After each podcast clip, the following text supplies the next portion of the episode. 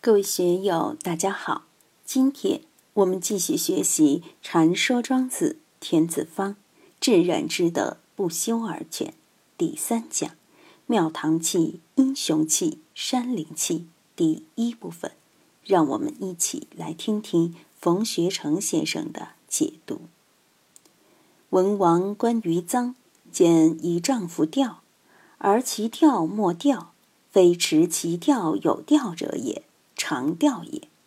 文王欲举而受之政，而恐大臣父兄之福安也；欲忠而事之，而不忍百姓之无天也。于是旦而主之大夫曰：“昔者寡人梦见良人，黑色而染，乘伯马而偏诸体。”豪曰：“欲而正于臧丈人。”书几乎民有抽乎？主大夫猝然曰：“先君往也。”文王曰：“然则补之。”主大夫曰：“先君之命，亡其无他，有何补焉？”遂迎赃丈人而受之政。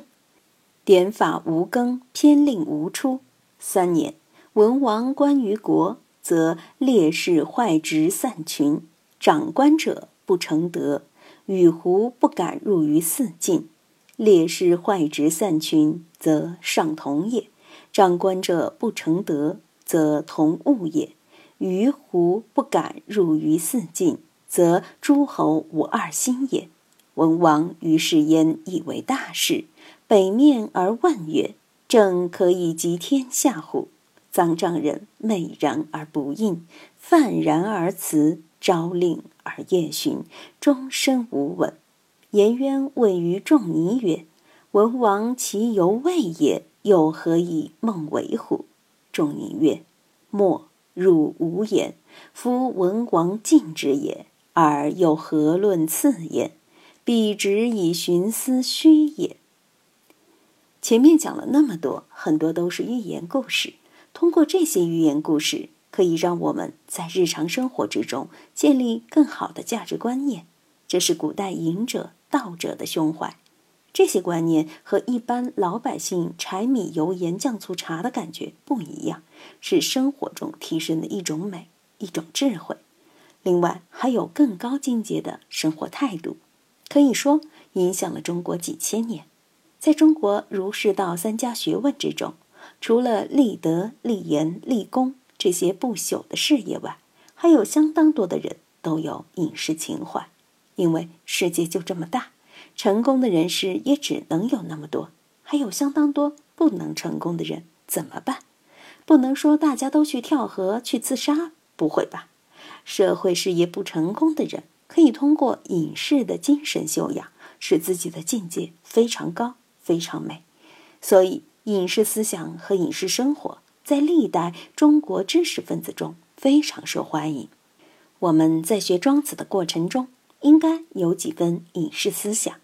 我多次强调过，一个人要有英雄气、庙堂气、山林气。成功人士、当领导的、搞企业的、自己有一亩三分地的，都应该有庙堂气。没有庙堂气，如何管理好你的团队呢？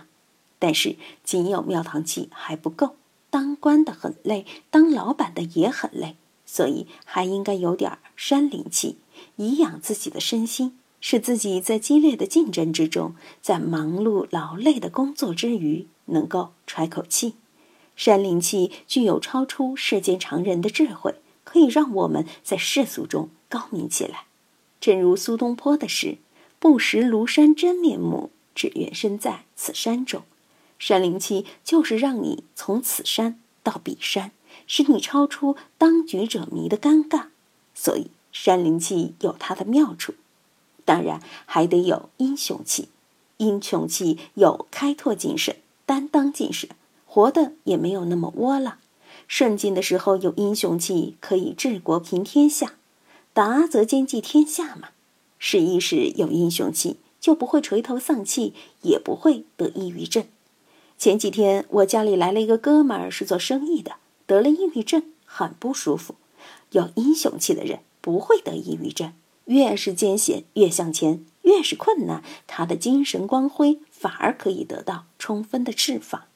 今天这几则故事就充分反映了山林气、英雄气，当然还有庙堂气。我们先来看第一段：文王关于臧，这个臧就是现在的渭河，宝鸡附近也叫陈仓，是韩信暗度陈仓那个地方。周文王关于臧，他微服私访去观察民风民情。如果是去视察工作的话，就叫临。君临天下嘛，我们经常能看到横幅“欢迎领导光临指导”，这是上对下而已。如果纯粹去玩、去观光、旅游、瞻仰，就称之为观。周文王到渭河边上游玩，见一丈夫钓，而其钓莫钓，看见一个老人在钓鱼，说是钓鱼，但是他的心又不在钓鱼上，可能鱼钩都没有下水。可能只有鱼钩，没有鱼线；也可能是有鱼线，没有鱼钩，说不清楚。非持其钓有钓者也，常钓也。他拿着钓竿，不是真要钓鱼，而是像小孩子一样在哪儿玩。他也不是一时兴起，是每天都拿着钓竿在那里玩，一连好几个月没有钓起来一条鱼，但是人在那里钓。大家知道姜太公钓鱼，愿者上钩的典故。愿者上钩也好，愿者不上钩也好，好像这个老先生都不管，谁也不知道他心里在想什么，在玩什么。这些语言不看翻译是弄不清楚的。我们要好好琢磨这些话。庄子里这样的语句很多。周文王看到这个老头子不得了，这可是一位活神仙呀。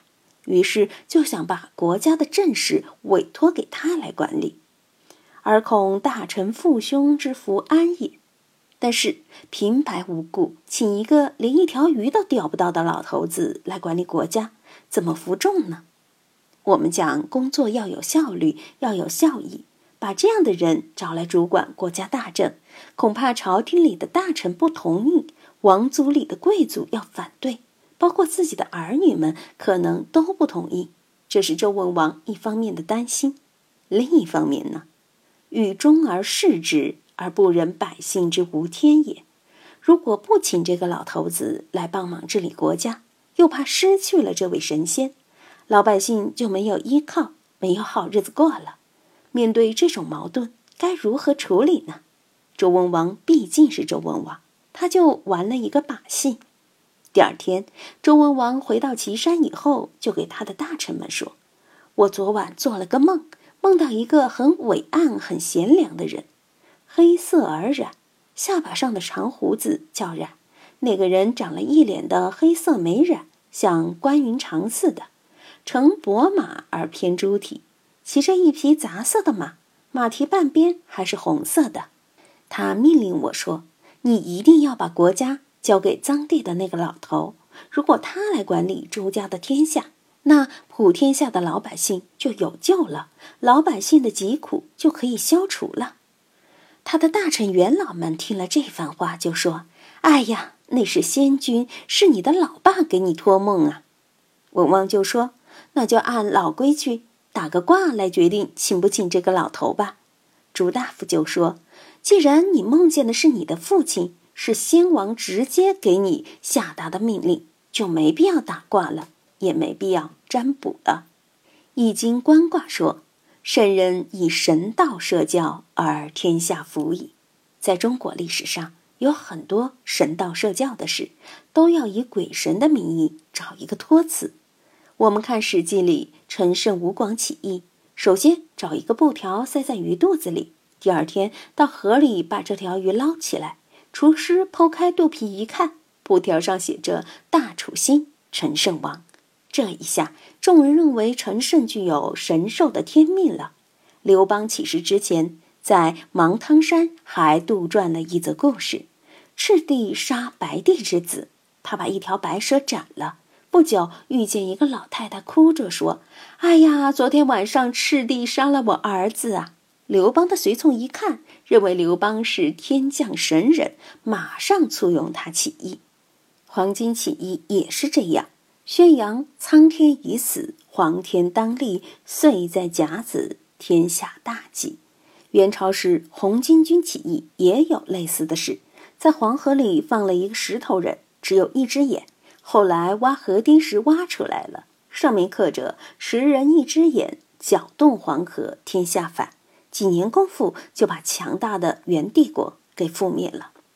当然，这是造反的神道社教，在政治上也有种种神道社教。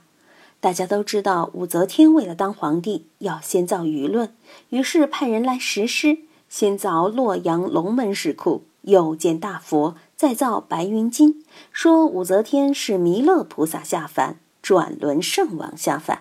其实这些做法古已有之，就是《易经》里说的神道社教。孔夫子说：“必也正名，名不正则言不顺，言不顺则事不成。”在古代，大家都要造舆论，这个舆论怎样让百姓信服？最好托一方神圣来做这个事。周文王如此神圣的人，为了说服自己的族人和大臣，还要编造这样一个梦，让大家能够认可姜太公。姜太公大家都很熟，看过《封神榜》的都知道。这几天电视里还在播。庄子这里讲的就是周文王力请姜太公的故事。先王托梦的故事说出来后，见朝中大臣都不反对，周文王便率领群臣。遂引赃丈人而受之朕，于是就到渭水边，把老头子接回岐山，正式把国家大政交给了他。今天就读到这里，欢迎大家在评论中分享所思所得。我是万万，我在成都龙江书院为您读书。